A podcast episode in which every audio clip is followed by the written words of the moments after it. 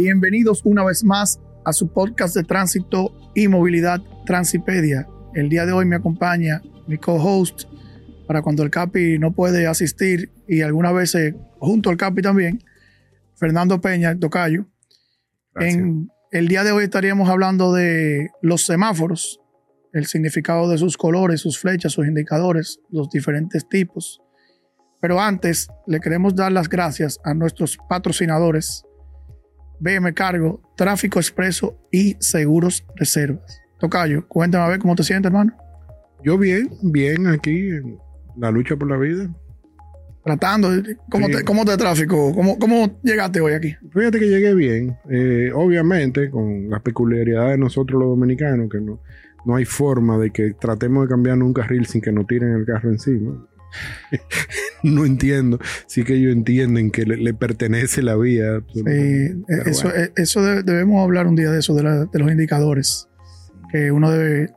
O sea, debemos ver el vehículo y explorar un vehículo, hacer un, un día, un, un, episodio donde sea dentro de un vehículo. Sí. Puede ser algo interesante y, ver la diferencia. Ver, ir marcando todas las cosas a las que uno se somete que no deberían pasar. Claro. Una de ellas, de las más importantes, y escúchame que te amplíe un poquito en esto, son que a veces uno va dando reversa y la gente no entiende que cuando una persona está dando reversa tiene visión limitada. Claro. Y se te atraviesan atrás y dan por hecho que que tú lo estás viendo. Sí. Y no necesariamente es así. Tú nada más ves el que está adelante, el de atrás no. Es, complicado, sí, es, complicado porque pero es, la educación. Entonces, educación. Estamos aquí para eso. eso. Mira, Tocayo, te quería hablar de los semáforos, ya que estamos, hay una nueva tendencia de los semáforos inteligentes, de qué son, de que si lo van a ver fotomulta, que si no, que se han visto, eh, dice, dijo Hugo la semana pasada que son los semáforos que ustedes ven que tienen una franjita amarilla alrededor, que esos son los semáforos que se están haciendo inteligentes o se están colocando cámaras para hacerlo inteligente. Eh, en, eso, vamos para seguir en la misma línea, esos semáforos inteligentes que se están colocando son semáforos con cámaras para monitorear el tráfico y dar paso a un lado o un sentido u a otro según la necesidad. No va la fotomulta según lo que ellos dijeron. Esto no es lo que va ahora mismo, sino es para garantizar un flujo adecuado y como hemos dicho aquí anteriormente, que los DGC hagan su trabajo para lo que están, fiscalizar y poder auxiliar ante alguna eventualidad de alguna, un taponamiento en una intersección o algo así.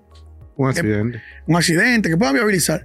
Entonces, eso, eso es algo bueno. Realmente es increíble que en el tuviéramos que esperar el 2023 para esto. Existiendo la tecnología hace bastantes años. Eh, incluso el centro de control de semáforo existía hace bastante tiempo, en la 27, cuando hicieron el corredor de la ONSA, eso, eso lo hicieron ahí. Y se dejó de utilizar y este gobierno sí lo, lo ha tomado en cuenta. Y como hablamos la última vez, el CIT viene también a ayudar lo que todo ese ecosistema de tránsito. Mira, eh, yo lo veo muy bien. Eh, realmente, como le comenté a una persona hace dos o tres días atrás que estuvimos hablando, decía, sin, partidarismo, porque no, no, no, soy de ningún partido, yo soy dominicano, simplemente, y lo que está bien hecho, está bien hecho, lo que está mal hecho, está mal hecho. Yo entiendo que este gobierno está agarrando por la cabeza el problema del tránsito. Hay algunas cositas que pudieran ser diferentes, eh, otras que no, pero eh, los otros gobiernos hicieron cositas aisladas, no, hicieron un plan estratégico, y yo creo que eso se lo debemos en gran parte a Hugo, que vuelvo y te repito, aunque hay gente que no comparten mi punto de vista, pero para mí es el mejor que ha estado ahí en el Intran. Ha sido abanderado de, las soluciones siempre. No, y sabe lo que hay que hacer. Y eso es una realidad. Y aparte de eso, eh, como lo dije en el programa pasado, eh, en el podcast pasado que dijimos, yo dije, Óyeme, yo no creo que haya habido uno mejor y no creo que por buen rato, porque él tiene claro lo que hay que hacer. Y si cuando tú lo tienes claro, el objetivo generalmente lo tienes clarísimo y se logra. Ahora, volviendo al tema de, los semáforos, eh, sí, son muy importantes. De hecho, en estos días sorprenden, me sorprendí porque andaba en la Churchill y me tocaron como cinco semáforos. Y la Churchill estaba bien sincronizada realmente. En verde. Eh, eh, de, norte a sur, ¿verdad? Fue eso de sur a norte. eh, un poquito rápido, estaban como a 60 sincronizados. Yo creo que deberían estudiar a ver si no están un poco alta la velocidad. En donde sí está muy alta la sincronización es en la Lincoln, que está a 80 kilómetros por hora. sí, no, ellos lo van a. O sea, las cámaras ahora ya te van a, permitir sincronizarlo. que sea inteligente. Eh, sí, y va a llevar inteligencia artificial. Mira, eh, para hablar de los semáforos, porque nosotros decimos, bueno, los semáforos nosotros los conocemos. Eh, gracias a Dios hemos tenido la oportunidad de aprender sobre ellos. Pero la luz roja significa que te detengas, que no puedes cruzar o seguir en la dirección que ibas. Si es una flecha, no puedes doblar. En, por ejemplo, si estás en el carril derecho y quieres doblar hacia otra calle y hay una luz roja, que es una, flecha, una flecha roja, te lo impide, no puedes. Exacto. Eh, la luz amarilla fija significa que se aproxima el cambio hacia la luz, a la luz roja y que debes detenerte igual, siempre y cuando puedas hacerlo seguro. Exacto, igual, más bien lo que yo entiendo es que lo que vayas a hacer tiene que saber que ya viene el rojo. Y que debes tener la posibilidad de hacerlo, si no, párate. Exacto. Yo creo que es eso. Eh, y si es intermitente, que a veces lo, hemos, lo veíamos antes en más eh, intersecciones, aquí no lo estamos viendo tanto. Eh, debes, puedes continuar con precaución. Porque si hay una intersección que tiene rojo para alguien intermitente y amarillo para el otro, el amarillo intermitente debe detenerse, digo, debe continuar, y el rojo intermitente debe detenerse, mirar si puede continuar seguro, de una forma segura, y continuar. Eso es importante porque mucha gente no sabe qué hay que hacer cuando se encuentra con un semáforo intermitente. Ah, está dañado. Ah, no. No. Si son alta hora, a, alta hora de la noche, normalmente que lo ponen, cuando el tráfico baja, que tú no necesitas eh, que todo el mundo se detenga. Por ejemplo, vamos a poner una intersección, la Roberto Batoriza con, Link, con Churchill. ¿Verdad? En la Churchill va a estar amarillo, porque es la vía principal. Y en la Roberto Batoriza va a estar rojo intermitente, indicando lo, lo, de la Roberto Batoriza, que se detengan, vean si pueden cruzar de forma segura y continúen la marcha. Eh, el verde, como todos sabemos, así mismo, si es flecha o si es el semáforo completo, es continuar la marcha. Obviamente, si se puede hacer de forma segura. Señores, si está la intersección eh, llena, por ejemplo, después que usted cruza la intersección, si está lleno, no siga. Si usted no tiene por lo menos dos vehículos de, de distancia, no continúe, porque ese es uno de los graves problemas que tenemos en la República Dominicana bloqueamos las intersecciones y se crea un caos que muchas veces sale de control. Ahora te voy a decir algo, Tocayo. No es por nada, pero a mí muchas veces me ha tocado bloquear intersecciones sin querer. Porque no, no me doy cuenta que el que va delante de mí se paró de golpe en el medio. Entonces, o muy en el borde y yo quedé en el medio. Entonces, a veces no sé ni qué decirte, pero sí realmente hay un asunto de, educación en esto, de, respeto a la ley y de poner un poco de, la parte de nosotros lo que manejamos. Tú sabes un tema que ahora no recuerdo quién, quién lo ha hablado, lo he, visto en Instagram y me gustaría buscarlo ahí para traerlo algún día. Y es los semáforos peatonales, hermano. Eso es, eso es casi nulo aquí en la capital. Pues, bueno, es que el primer problema que tenemos con el peatón dominicano es que no usa el paso cebro para cruzar una calle. Ellos lo cruzan por donde le sale. No, no, claro. Yo hace años hice un escrito breve en un semáforo parado donde yo decía que el dominicano no cruza, se tira a la calle. Eh, la guagua no, no llevan pasajeros, empujan a todos los carros y así lo, y los motoristas hacen eh, un surcen las calles entre los carros. Entonces, realmente volvemos a lo mismo, un asunto de educación. Señalización también. Señalización, educación. Eh, yo recuerdo que una vez yo estaba en Barcelona y me llamó mucho la atención los semáforos de allá porque era una persona caminando que te indicaba que como que iba caminando, que, era tu turno de cruzar. Ah, sí, que, era, que, se movía la figura. Ajá, y cuando se estaba acercando ya el límite que iba a ponerse en amarillo, el, peatonal, se aceleraba y parecía como que estaba brincando más rápido eh, realmente. Y era, era eh, pero bueno, digo, un asunto de educación, un asunto de cultura, es un asunto de obedecerlo. Eh, yo sé que hay algunas intersecciones que lo han puesto y lo han quitado. No sé si es por descuido, por mantenimiento o porque simplemente no estaban haciendo su función. Sí, lamentablemente el Estado, a lo largo de su historia en la República Dominicana, ha comprado, más no ha mantenido. Bueno, es como los números estos del tiempo de los semáforos, que tampoco sé si sean prudentes o no A mí, prudentes. a mí me gustan. A mí me gustan. A Y me gustan, y me gustan también en forma contraria. Sí, O sea, que te alerte cuando va a cambiar a verde. sí, sí, sí. Incluso yo he estado pensando en crear, en algún momento les dije, coño, ¿cómo yo puedo crear algo que le alerte al usuario cuando va a cambiar el semáforo? Porque un problema que tenemos, que yo digo que eh, aquí se va a solucionar el problema de la lentitud que toma, del tiempo que toman las personas para iniciar la marcha cuando están detenidos en un semáforo, se va a solucionar cuando los, los vehículos eh, manejen solos. Sí. Porque la gente distrae en el celular. Entonces, yo siempre he pensado, ¿y qué yo puedo crear? Existen, por ejemplo, las sirenas. Existen sirenas que tienen una frecuencia que hace que vibre el vehículo. O sea, hay una Bueno, sirena que lo tienen eso. Se llama Tes- Rumbler. Los Tesla. Cuando está parado en el semáforo, el semáforo cambió a verde, te hace tutum.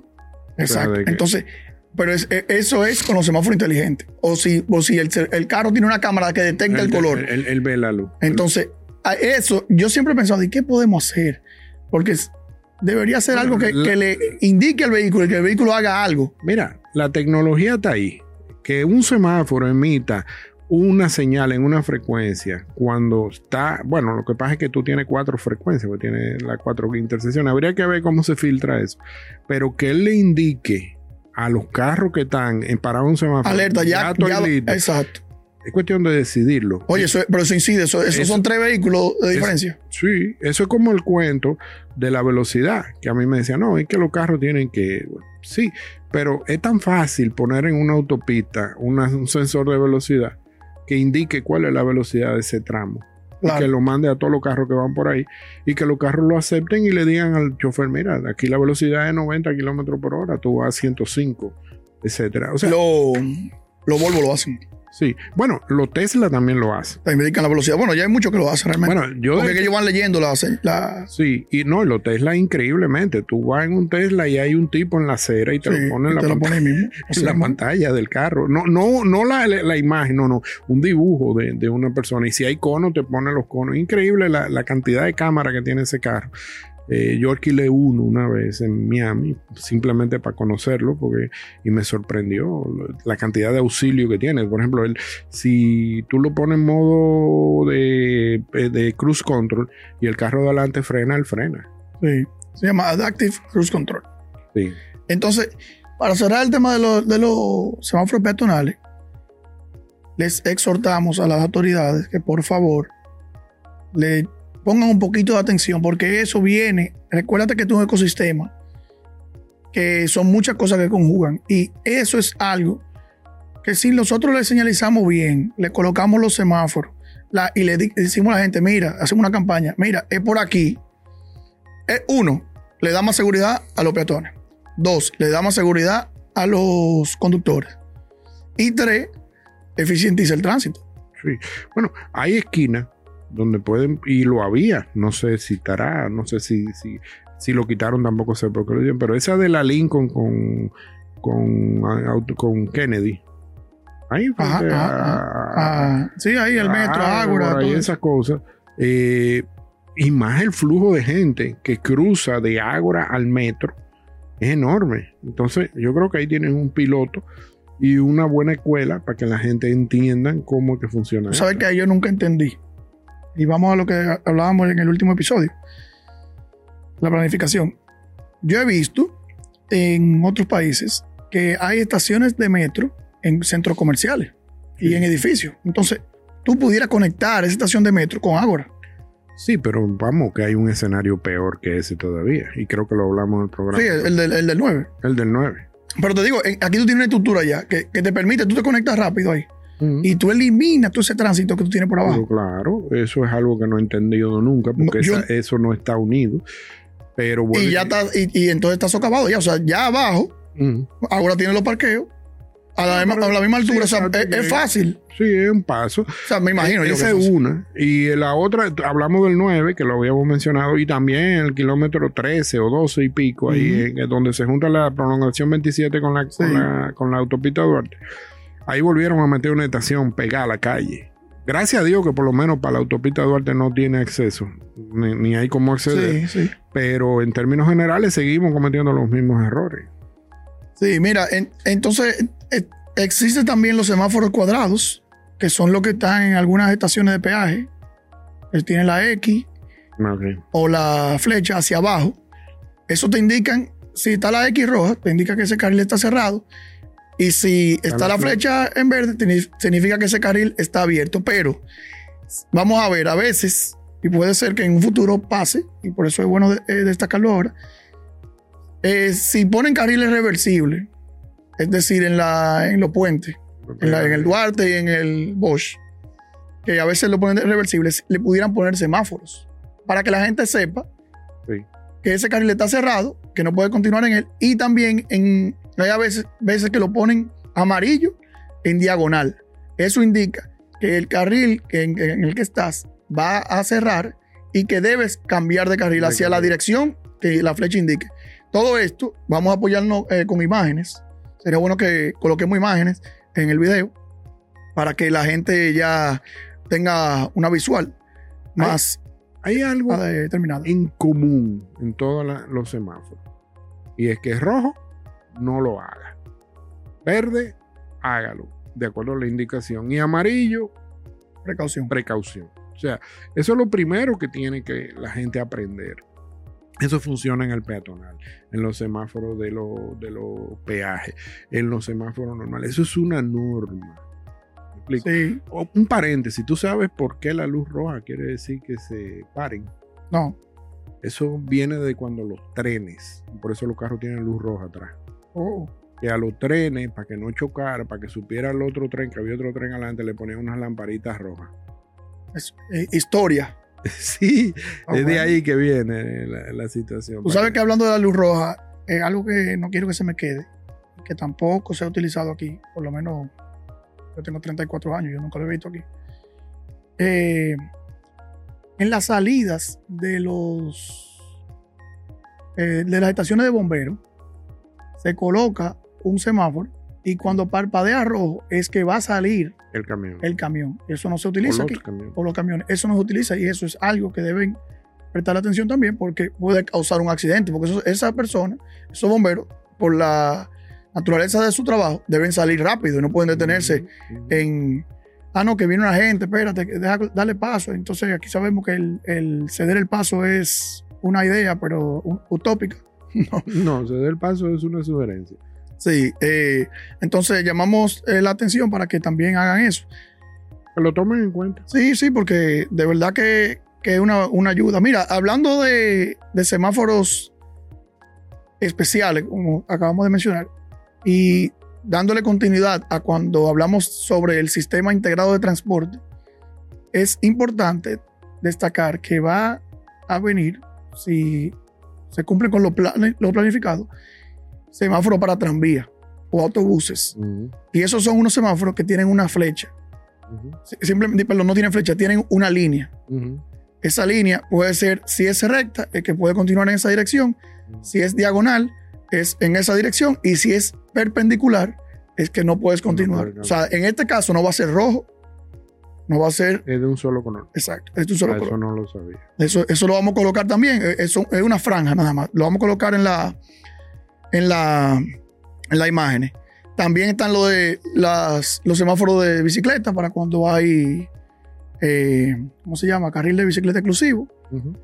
Y, y eso es básicamente la- los diferentes tipos de semáforos que existen. Que se utilizan también otras, otros métodos para detener y controlar el tráfico. Tú me estabas mencionando los policías acostados. acostados. Eh, mira, en el tema de la policía acostada, como tú me decías antes de comenzar este episodio, no hemos visto, por lo menos en la aplicación, porque quizás a nivel regulatorio sí existe, no hemos visto un marco que aplique las, los parámetros para A tú poner. colocar esos policías ¿Qué acotados. condiciones tienen que darse? ¿Cuál es el tamaño? ¿Cuál es la altura de los materiales que deben involucrarse? No Aquí. lo he visto. No, no, y, y cuándo lo debe poner. Exacto. O sea, porque aquí lo ponen cuando sea. Ah, no, que No, no. también, y, y- y te voy a decir algo, porque no podemos dejarle a que la gente le da la gana. Muchas veces, que también ha pasado, que hay una escuela cerca y no toman la previsión. Y las personas le solicitan a la alcaldía, le solicitan al gobierno y no le hacen caso. Y la gente dice, espérate, para que me maten a mi hijo ahí, cruzando, que es un, un niño que no tiene idea de los peligros que es lo que se expone, yo lo voy a colocar. Te voy a- porque hay, que ver las dos caras del asunto. No, no estoy de acuerdo con eso, ¿verdad? Pero hay deficiencia a veces. Entonces, vamos a ver.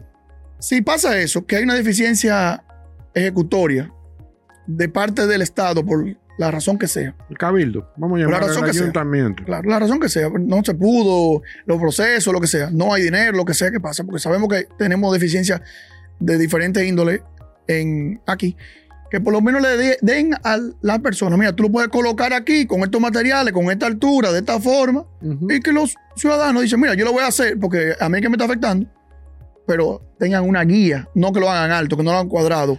O sea, Sí, claro. No, es que hay, hay uno, hay un pueblo por ahí por Nagua que los policías acotados son generales y eso no son policías. Eh, ahora, el asunto está también en que abusan. Porque tú te encuentras un pueblito Sí. que no hay escuela en la, en la calle y tiene 12 policías acotados. Simplemente porque al, al- al alcalde de turno le dio la gana de eso y al cacique del pueblo mandó a poner tres o cuatro frente a su casa porque le gusta que le pasen al paso frente a su casa. Entonces, eso es precisamente lo que tú dices del marco regulatorio de los policías acotados. La forma, porque también lo están haciendo, no hay forma de uno descifrar de qué tamaño son. la pintura, viejo. Eh, que se visualicen, Wow, que uno pueda, eh, el letrero que te diga ahí hay un policía acotado, etcétera, porque en los carros es muy desagradable cuando tú te llevas un policía acotado, pero en un motor es peor. Oh. En un motor es peor. Entonces a veces uno va y ¡bim! Oh, ahí había un policía acotado. Claro. Por suerte que el motor mío es dual y brinca los policías acotados. Sí, pero el problema es que si, si tú estás llegando a una intersección y te topas con eso, tu nivel de frenada, o sea, tu espacio de frenada se reduce bastante. Claro. Y la, el, el- ese es uno de los grandes problemas. O sea, definir la forma y las condiciones bajo las cuales hay que se puedan poner. En estos días el presidente creo que en la carretera de Montecristi quitó no sé cuánto, mandaron a quitar a todos los policías porque se le había ido la mano a las comunidades en esto. Y definitivamente sí, hay que hacer una revisión de qué es lo que está pasando con eso. Eh, esos son como los retornos en la, en la, en la autopista Duarte, en la autovía del Este, que también hay que buscar la manera de, Sí. de evitar esos cruces transversales de vehículos. Hacerle más retornos operacionales, como se, va- se están haciendo ya en la Duarte. Hay como cuatro que están haciendo ahí en, en La Vega, en Básima. Pero hay que, hacerlo, hay que hacerlo también en la de Baní y la que Sí, sí, sí, en todas, claro, claro.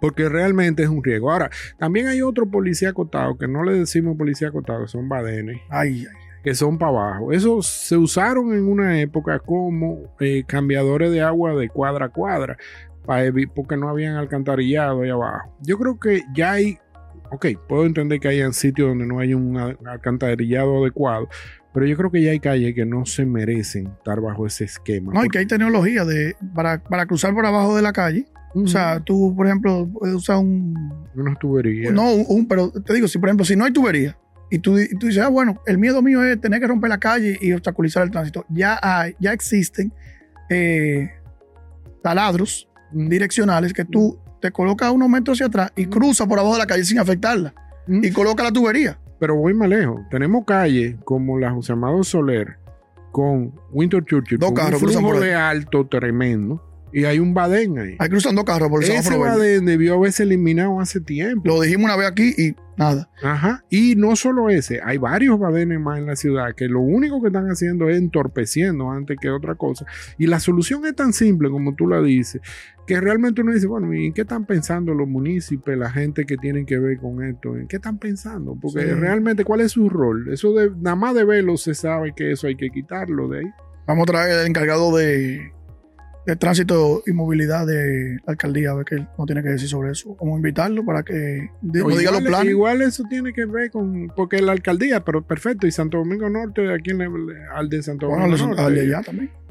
debe, debe trazarse una, algo, algo de, de, por ejemplo, de- desde Intran, que es quien regula, y que ya la aplicación sea de las alcaldías. O quién sabe si es obra pública, o quién sabe si es el INDRI, porque es agua lo que pasa por ahí, quién sabe. Esto es un lío. Mira, hablando de, de sugerencias que hemos dado aquí, eh, finalmente, bueno, hace un rato ya, hace como un mes, colocaron DGCET y Muro Jersey en la salida, bueno, en la salida que va hacia el hipódromo. O sea que hay un, un elevado que cruza Mm, por encima de las Américas. mm. Aquí denunciamos que las personas estaban haciendo dos y tres carriles en las Américas y eso era Mm. peligroso porque una gente que iba en su carril podía encontrarse con otro estacionado, bueno, detenido, estacionado, Para entrar al para entrar en, en- en un elevadito que no me cabe un carro. entonces, eh, finalmente lo hicieron, no, no nos dijeron nada, bueno, amén. Eh, simplemente quisiéramos regarle o reiterarle lo que le dijimos aquella vez, que en horas pico, ese elevado, que lo conviertan en una sola vía, porque no es necesario para los seis carros que van a pasar eh, desde el hipódromo hacia el este, que tomen ese elevado, ellos pueden seguir por la marginal, irse por debajo del, en, la- en el paso de nivel que está un, un poco más adelante, como dos kilómetros, y, se- y Y seguir. entrar por allá un poquito Y más adelante eh, de la autovía del este. Es lo mismo. Digo, de, del nordeste. Entonces, lo mismo. Entonces, eh, nada, eh, felicitar porque están tomando cartas sobre el asunto y reiterar también, reiterar que en la, los accesos para los eh, contraflujos en la Duarte, en, después de, las, eh, de la- los acarrizos, Ujú, ujú. pongan muro jersey fijo ahí. Porque los de plástico lo están violando, se están la gente Ah, eh, cruza- sí. cruzando de lado a lado y eso va a causar un accidente. grande. Eso es como los conos. Claro. Ellos agarran y bajan, la- bajan el vidrio, cogen el cono, lo quitan y se meten.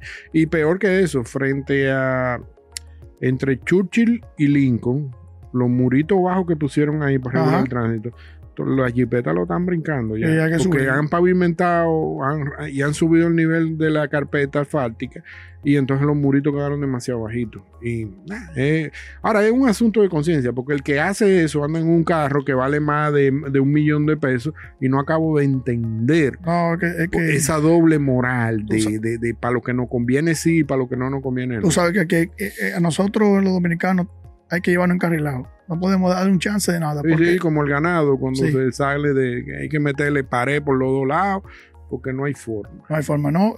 Tocayo, muchísimas gracias. eh, gracias nuevamente a nuestros patrocinadores, BM Cargo, Tráfico Expreso y Seguros Reservas. Y los esperamos la próxima. No sin antes recordarles que le den a la campanita en YouTube y Spotify para que les recuerde cuando sacamos nuevos episodios, que son los miércoles a las 7 de la noche normalmente. Y nada, hasta la próxima. Gracias.